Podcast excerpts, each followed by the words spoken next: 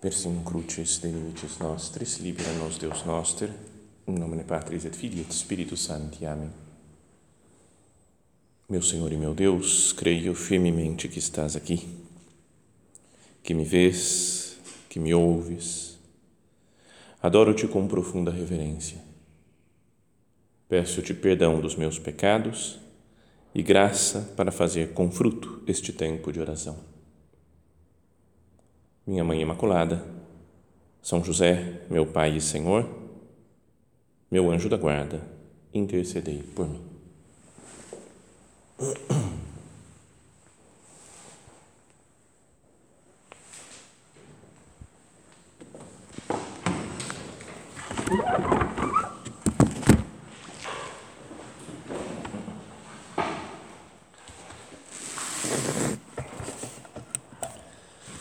Na primeira leitura da missa que nós estamos acompanhando ao longo dessa semana, a gente ouve a carta de São Paulo aos Filipenses. E o que nós vamos ouvir hoje é dos trechos mais famosos né, das cartas de São Paulo, de uma grande profundidade teológica.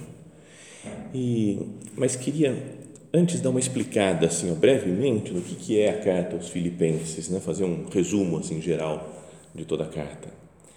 É, Filipos era uma cidade na Europa que foi a primeira igreja da Europa. Então tem essa uma grande importância. Lembra aquela história do, de São Paulo quando ele não sabia para onde ir, junto com os outros né, que seguiam Silas, Timóteo, Lucas.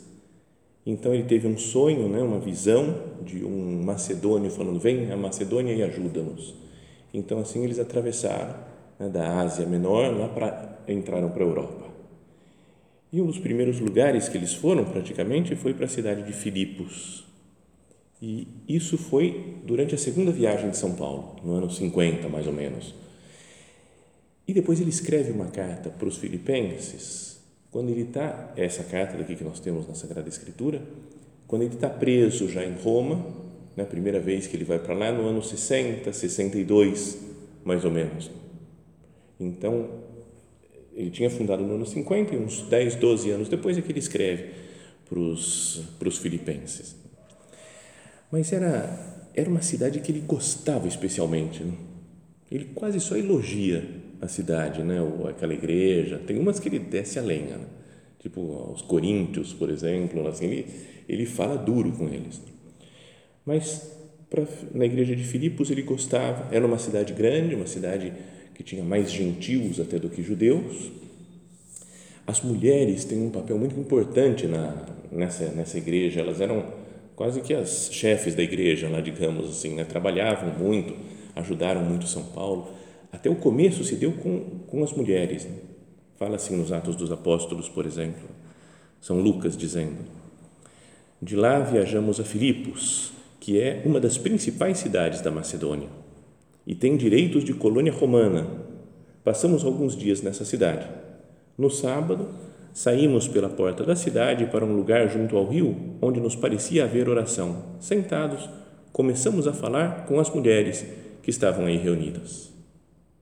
Uma delas, chamada Lídia, era comerciante de púrpura da cidade de Tiatira. Lídia acreditava em Deus e escutava com atenção.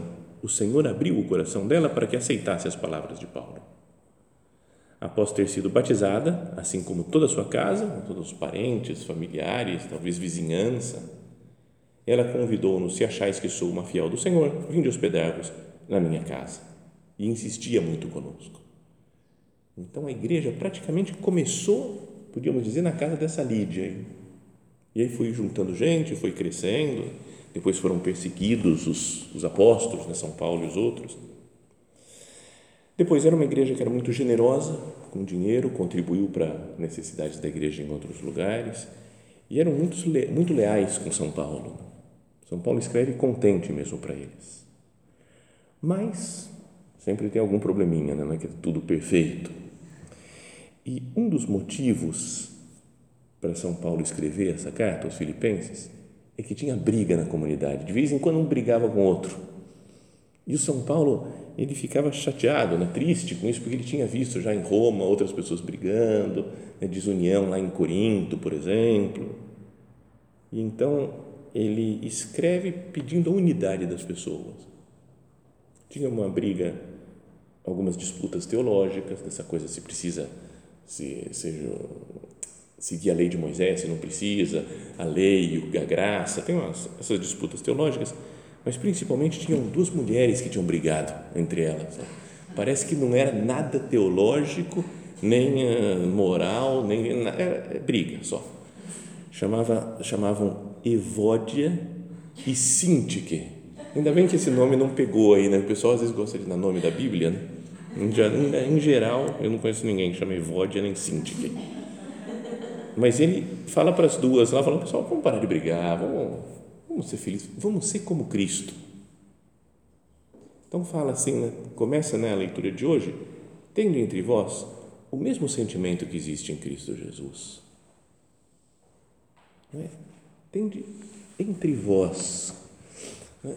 no meio de não, não só dentro de cada um, às vezes a gente lê isso daqui sentindo, eu tenho que sentir as coisas como Jesus sente, mas é na comunidade, procura ser Cristo todo mundo como Cristo uniu as pessoas morrendo na cruz, vocês vivam unidos também.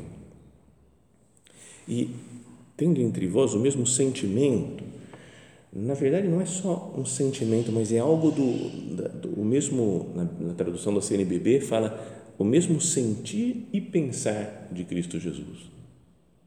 Um sentimento, pensamento, viver em Cristo. A palavra lá no original é froneu, que significa, né, tem, é daí que vem, falamos outras vezes, acho já vem a palavra diafragma, como algo que está dentro assim, de nós. Parece que a tradução fui copiar, procurar no dicionário, o que, que é isso daqui, esse froneu que Jesus, que o São Paulo fala. Tem o mesmo froneu de Cristo Jesus, que significa precisa, mais precisamente regular o mundo interior com uma perspectiva, né, como uma perspectiva interna dentro de nós, para que se mostre de acordo no, no comportamento externo. Não sei se me explico, mas está acertado dentro de si para mostrar né, o que está acertado dentro de nós, mostrar para o exterior. Ou dentro da comunidade, né, viver unidos para mostrar, para ser um exemplo para as pessoas de fora. Essencialmente, continua esse dicionário, equivale à opinião pessoal se desenvolvendo em ação. É uma ideia difícil de traduzir porque combina aspectos viscerais e cognitivos do pensamento. Então, também é uma coisa de, das vísceras, do coração, do mundo interior, junto com o pensamento, com o raciocínio. Mas é isso que fala São Paulo. Tem o mesmo froneo né, de Jesus o mesmo mundo interior de Jesus entre vós. Não quer, ele quer que a comunidade esteja unida.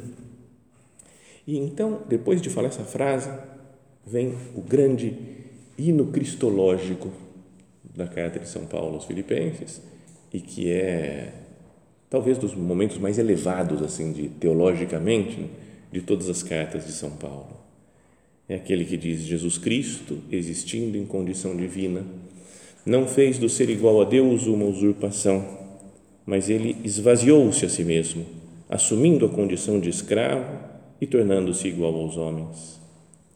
Encontrado com aspecto humano, humilhou-se a si mesmo, fazendo-se obediente até a morte e morte de cruz. Por isso, Deus o exaltou acima de tudo e lhe deu o nome que está acima de todo nome. Assim, ao nome de Jesus, todo joelho se dobre, no céu, na terra e abaixo da terra, e toda língua proclame: Jesus Cristo é o Senhor, para a glória de Deus Pai. Super conhecida nessa passagem e, e, e de uma profundidade muito grande que dá para fazer muita oração lendo essas palavras do, da Sagrada Escritura. Diria que é uma das declarações mais, mais importantes né, da Bíblia sobre a natureza da encarnação de Cristo. Fala aqui, por exemplo, da preexistência de Jesus, né, que Cristo existia já em condição divina, que fala da sua igualdade com Deus, fala da sua identidade com a natureza humana, porque ele assumiu a condição de escravo, fazendo-se homem. Fala da, não sei, digamos assim, da natureza custosa dessa encarnação, dessa identidade com a natureza humana, porque ele tem que sofrer, tem que padecer. Depois fala também como que é, viveu Jesus e como vai ser depois no final dos tempos, né, onde todo joelho se dobre diante de Jesus, no céu, na terra, abaixo da terra, dizendo que Jesus Cristo é o Senhor. E depois falam também os estudiosos aí da Bíblia que São Paulo, muito provavelmente pelo modo como está escrito, ele deve ter pego um hino que já existia e adaptou um pouco para colocar nessa nessa carta de São Paulo, nessa carta aos Filipenses. Então, é até uma coisa legal para conhecer o cristianismo primitivo. Se Jesus morreu por volta do ano 30, mais ou menos, e essa carta foi escrita no, perto do ano 60, tem uns 30 anos, aí 20, 30 anos, que meio desconhecido. O que, que aconteceu nesse tempo? E uma das coisas que talvez a comunidade de fiéis rezava assim, adoravam Jesus assim, pensavam isso de Jesus. Então é, é muito sério se é de verdade mesmo um hino anterior a São Paulo, é bem do comecinho da igreja, dos primeiros anos da, da história da igreja. Mostra então que a fé primitiva, a fé verdadeira é essa, que Jesus Cristo existindo na condição divina, não fez do ser igual a Deus uma usurpação, mas esvaziou-se a si mesmo, assumindo a condição de escravo. Então, queria que nós meditássemos nessa, pelo menos no começo desse hino cristológico, porque pode nos ajudar a essa ideia de São Paulo, naquele que é a unidade das pessoas. Ele quer a unidade da igreja. Então, ele fala de Jesus, como é que é Jesus? E fala, tem os mesmos sentimentos, o mesmo modo de pensar de Jesus para ser unido. Então, Jesus Cristo existindo em condição divina, sendo Deus, não fez do ser igual a Deus uma usurpação, um, um roubo. Vai falar, ah, agora eu vou querer ser que nem Deus, né? eu vou roubar. Ele já era de condição divina. Ele, digamos assim, é como, se, como ele nem fez, não fez questão de continuar sendo Deus, entre aspas. Vai. Não fez questão de, né? não quis roubar, não, sei, não quis fazer disso, do ser Deus uma usurpação e quem, quem quer roubar a condição divina é o demônio. Satanás, sim, né? fica revoltado com Deus e quer roubar a Deus, quer se fazer igual a Ele. Tanto que o São Miguel, né? quem como Deus, enfrentando o demônio, falou, ninguém aqui é como Deus. Adão e Eva querem roubar a condição divina. O demônio tentando sereis como deuses. Então, Senhor, será que eu também não quero, às vezes, fazer as coisas tão do meu jeito? Quero que o mundo ande do jeito que eu determino, que no fundo eu estou querendo isso também. Quero ser Deus, quero usurpar a condição divina.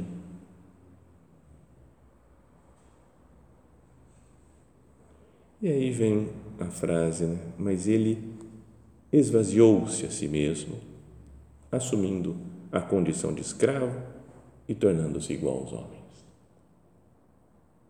Humilhou-se a si mesmo, esvaziou-se a si mesmo.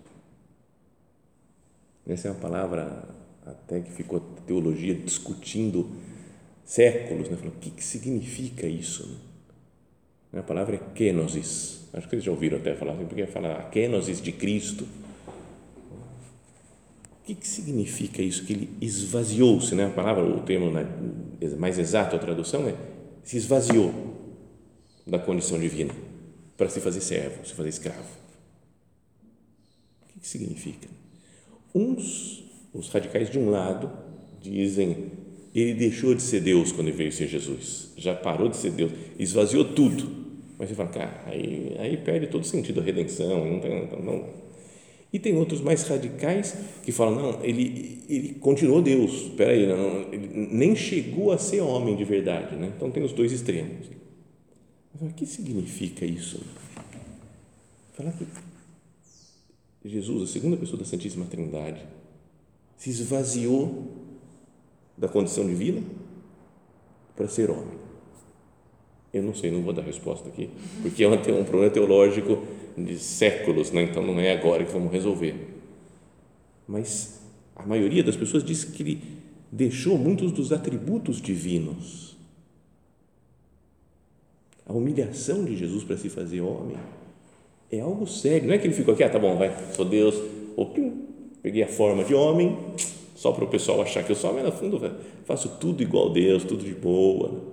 Ele sentiu mesmo, de fato, as coisas que nós sentimos.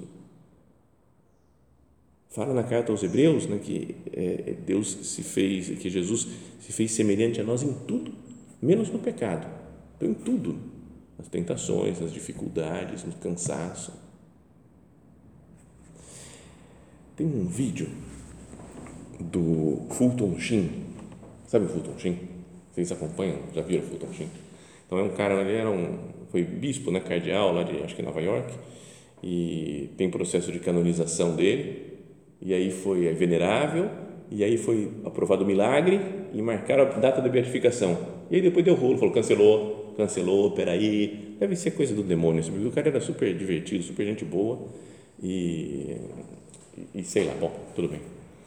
Mas, e ele tem, tem vários vídeos, né, foi o primeiro padre, bispo, assim que começou esse negócio de transmitir homilias, né, meditações, era meio showman, assim, televisão, rádio, antigo, né, muito, muito antes de Fábio de Mello, Padre Ricardo, Padre Paulo Ricardo e, e companhia. E, e, tem uma homilia que está no, no, no YouTube que ele fala sobre a kenosis de Cristo. E ele explica isso daqui, é super legal a palestra dele, assim, muito boa. E aí ele fala: imagina se nós tivéssemos a capacidade de nos esvaziarmos da nossa condição humana, perdemos o nosso corpo, ficamos só nossa alma humana e nós entramos em um cachorro. E a partir de agora, nós vamos ser cachorros, mas sem perder o que nós sabemos como ser humano, o que a gente sente como ser humano. Só que aí eu vou ter que viver como cachorro. Eu não vou poder falar mais, eu sei falar, mas eu só vou poder latir agora. Eu queria explicar um negócio, não, só late, late, só vou latir. Você vai poder só andar com os cachorros. Né? Pode fazer, vem um humano, faz uma festinha para você, você faz festa com ele, mas depois você vai dormir lá com os outros cachorros, vai andar em bando com os cachorros para comer, você tem que esperar a comida que os, o patrão, lá, o dono do cachorro está comendo primeiro, depois vai dar comida para você. Mas você fala, eu sou ser humano também, eu, eu quero. Não. Vive a vida de cachorro. Vai comer ração. Sabendo muito mais do que qualquer outro cachorro, eu tenho que viver como eles. Bom, e a partir daí ele vai falando assim: então, Jesus, o que fez foi algo maior ainda, porque ele é Deus continua sendo Deus, sabendo das coisas de Deus e, e se adapta a nós, se submete à condição humana. Então, o fato de se submeter ao tempo e ao espaço, por exemplo, tem que viver naquela época, tem que esperar né, para ir crescendo, fala que Jesus ia crescendo em idade, em sabedoria, em graça, tem que deixar o tempo passar ia crescendo em sabedoria, então era, teve uma, uma ignorância, ficou sendo humano, teve às vezes a inteligência de homem, até ir aprendendo de novo a escrever, a falar, a ler. Sentiu fome, é Deus e sente fome. Deus e sente sede e cansaço. É desprezado pelos homens, morre na cruz. Então, essa foi a kenosis de Cristo, né? esvaziar de tudo que ele tinha, que sabia, que podia. Vou me fazer homem. Para sentir o que nós sentimos também, as nossas dificuldades. Dizem alguns que até mesmo os milagres que ele fazia, ele fazia porque ele se deixava guiar né, pelo Espírito, pelo Espírito Santo. Ele obedecia ao Pai. Faço só o que o Pai me manda fazer, ele dizia. E das pessoas, fala, fareis obras ainda maiores do que as que eu faço. Fala, vocês também, né? Humanos podem fazer as coisas, porque eu estou usando, entre aspas, vai, podíamos dizer, meu poder humano, só de confiança no Pai, de me deixar guiar pelo Espírito. Nosso Padre fala em sulco, né? obrigado, meu Jesus, porque quiseste fazer-te perfeito homem, com um coração amante e amabilíssimo, que ama até a morte e sofre, e que se enche de gozo e de dor, que se entusiasma com os caminhos dos homens e nos mostra aquele que conduz ao céu, que se submete heroicamente ao dever e se guia pela misericórdia, que vela pelos pobres e pelos ricos, que cuida dos pecadores e dos justos. Obrigado, meu Jesus, e dá-nos um coração à medida do teu. Faz que o nosso coração, Jesus, o nosso interior, o nosso fronel, essa coisa interior dentro de nós, seja como você, seja como o seu mundo interior, Jesus.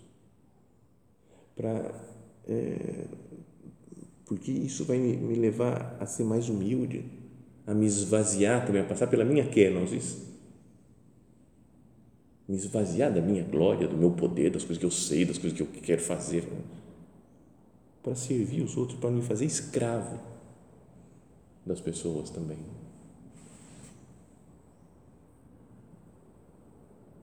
Não é tá atualmente, acho que muitas vezes foi assim, mas atualmente também se fala muito daqui, não, ninguém é escravo de ninguém. Mesmo sobre casamento, não pode ser escravo tem que amar seu marido, falam para o marido tem que amar sua mulher, mas não, não é para ser escravo de ninguém. Dá para entender a ideia, né? Mas Jesus se fez escravo. Nessa casa aqui, estão pensando que eu sou escravo aqui nessa casa? Jesus se fez escravo. Então, se a gente for escravo e me tratarem como escravo, estou parecido com Jesus. Mas é super difícil isso. Não é? Na teoria, humilhou-se a si mesmo, esvaziou-se a si mesmo, tomando a forma de escasso. Falei, isso que eu quero, esvaziar-me a mim mesmo. Para falar, super legal. Mas na prática, quero ser o servo, escravo de todos, Senhor. Mas se me tratarem como escravo, ah, aí já aí muda de figura o negócio.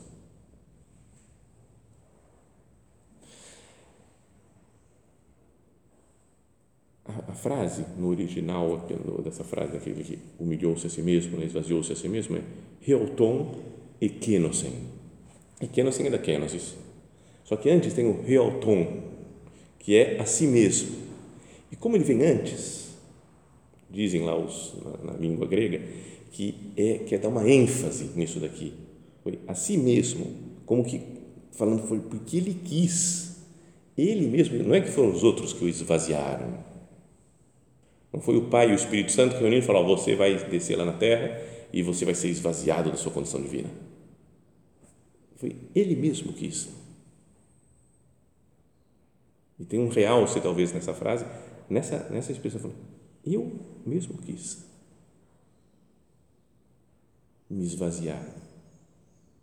Então, eu quero me esvaziar também, me humilhar. Ah, na profecia de Isaías tinha uma, uma frase que agora não está traduzida exatamente assim né, na, na, na, na, na Neovulgata, na tradução atual em latim, mas na Vulgata que tinha feito lá São Jerônimo, fala que ele se entregou a nós, né, morreu, se fez como um cordeiro tal, quia ipse voluit, porque ele mesmo quis. Ele mesmo, quia ipse voluit. E tem um, um cardeal que eu gosto muito, tem muita gente que reclama dele, fala que ele, não, ele é do mal, não sei o quê, antipapa, mas eu nem sabia, o cara é, o cara é muito bom. Faleceu já, né, o cardeal Martini, e diz assim, ó, tem uma, uma, uma homilia dele, uma meditação assim, que ele estava pregando, que ele fala sobre esse, esse quia ipse voluit, porque ele mesmo quis. Ele fala assim, a narração introduz, né, falando do, da, da, paixão de Cristo um mistério difícil e é, por sua vez, apresentada com alguns fatos que lhe dão sentido. O sentido fundamental é referido pelo profeta Isaías, quia ipse voluit, porque ele próprio quis, porque ele aprouve. A paixão não é acidental, mas é o próprio Jesus que aceitou até o fim a humilhação extrema. Agora começa a adquirir um sentido porque se torna um ato humano de Jesus. Ato humano de Jesus. E aí ele fala quais são os episódios que sublinham esse quia ipse voluit, porque ele quis. A unção de Betânia, onde Jesus diz: Ela fez o que estava ao seu alcance, ungiu antecipadamente o meu corpo para a sepultura. Jesus vai ter com o mistério da degradação humana e aceita-o conscientemente. Não, o mistério da minha sepultura, eu vou ser sepultado daqui a pouco. Aceitou. Durante a ceia, na verdade, o Filho do Homem segue o seu caminho, como está escrito a seu respeito, fala Jesus. Portanto, Jesus entra num desígnio que é o desígnio do Pai. Sempre durante a ceia, agora de modo mais claro, isto é o meu sangue, sangue da aliança que vai ser derramado por muitos. A Eucaristia mostra que Jesus acolhe de coração e antecipa em si a paixão. Está vendo? Ele sabe tudo, ele está falando tudo o que vai acontecer e não está fugindo. E no Getsemane, não se faça o que eu quero, mas o que tu queres. Toda paixão é meditada trazendo-a. É um modo de dizer para o íntimo do coração do Senhor, que foi voluntariamente ao encontro deste trágico fato. Quero sublinhar a propósito um, aspecto que é uma consequência do modo como São Marcos apresenta a paixão. Jesus foi ao encontro da morte porque quis vir até o fim ao nosso encontro não quis voltar para trás diante de nenhuma consequência do seu estar conosco, confiando-se totalmente a nós. Cumpriu a missão de estar com os seus, aceitando as últimas dramáticas consequências do entregar-se aos homens com confiança, com boa vontade e com o desejo de os ajudar. Da reflexão sobre quia ipse voluit, podemos concluir que a única coisa capaz de dar sentido aos nossos sofrimentos é chegarmos também nós a aceitá-los com Ele. Então, pensa nos sofrimentos né, que a gente tem. Será que dá para dizer cuia ipse volo? Porque eu, eu quis, eu aceito, eu quero, com Cristo, eu quero, quero querer esse sofrimento, esse esvaziamento, essa humilhação. dizia ainda esse cardeal, é fácil às vezes nos sofrimentos que chegamos a perceber o que, que o são, que são sofrimentos, né? Por exemplo, doenças não demasiadamente graves e que podemos tomar das mãos de Deus, levar tomar das mãos de Deus com paciência, oferecendo-os pelos outros. Quando, porém, os sofrimentos se tornam parte de nós mesmos, quando se tornam dificuldades que se identificam com o nosso ser, quando acabamos de nos encontrar em situações às quais é extremamente difícil dar um sentido, então a aceitação torna-se mais problemática, porque não nos sentimos livres e desapegados diante deles. Podemos assim debater-nos durante anos num estado de desalento, de impaciência, talvez inconsciente, de revolta interior para com situações que não somos capazes de aceitar. Às vezes, até aquilo que nos custa mais aceitar somos nós próprios.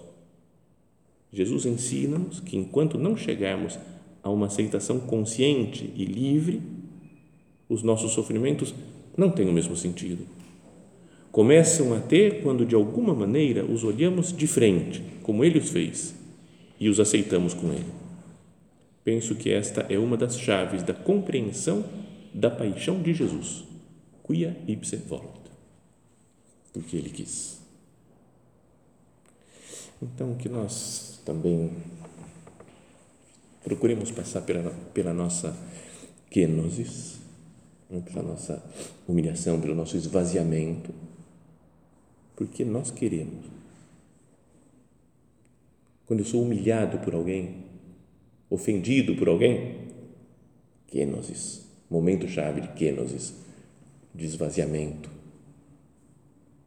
quando eu toco a minha fraqueza, sabe esses pecados, essas coisas que a gente não melhora, não vai para frente. Kenosis. Quando eu digo não a mim mesmo, né? quando faço uma mortificação, uma coisa chata, um trabalho cansativo, kenosis. Que nós aprendamos né, isso, a nos humilhar como Jesus, a nos esvaziar como Jesus. Cuidei para evoluir, né? porque Ele quis, também porque nós queremos, eu, quero, Senhor, essa humilhação, esse sofrimento, eu, aceito isso das Suas mãos, porque isso me purifica, me esvazia de mim mesmo. Passo também eu pela minha kenosis. E a consequência é o que fala São Paulo lá no finalzinho, último capítulo da carta. Portanto, meus queridos irmãos, dos quais sinto tanta saudade, minha alegria e minha coroa, continuem firmes no Senhor, ó meus queridos. Então, ele está é super feliz, está vendo? São Paulo, ele, ele gosta do pessoal lá de Filipos. Né? Continuai junto do Senhor, meus queridos e tal. E aí ele fala, exorto, evódia e exorto síntique a viverem em harmonia no Senhor Aí ele fala, lá no finalzinho ele fala o nome das duas, vivo em harmonia no Senhor. Agora, esse viver em harmonia no Senhor, a palavra é froneu, a mesma coisa lá, lembra do froneu, do, do mundo interior, lá do pensamento, vive, como Jesus. No capítulo 2 ele fala que todos vivam como Jesus, froneu, e o viver como Jesus é kenosis, humilhar-se, porque assim vocês vão viver tudo em paz. E aí ele fala, evódia, sintique, Vivam em harmonia no Senhor, froneu no Senhor.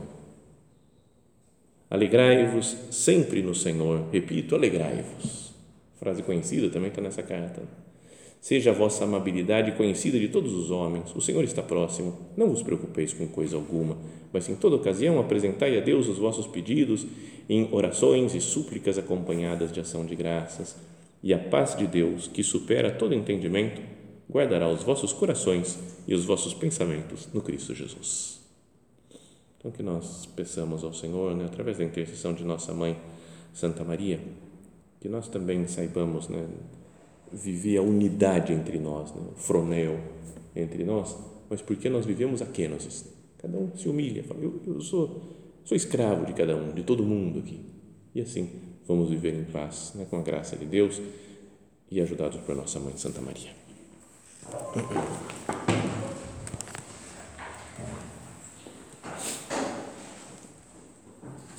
Dou-te graças, meu Deus, pelos bons propósitos, afetos e inspirações que me comunicaste nesta meditação. Peço-te ajuda para os pôr em prática. Minha Mãe Imaculada, São José, meu Pai e Senhor, meu anjo da guarda, intercedei por mim.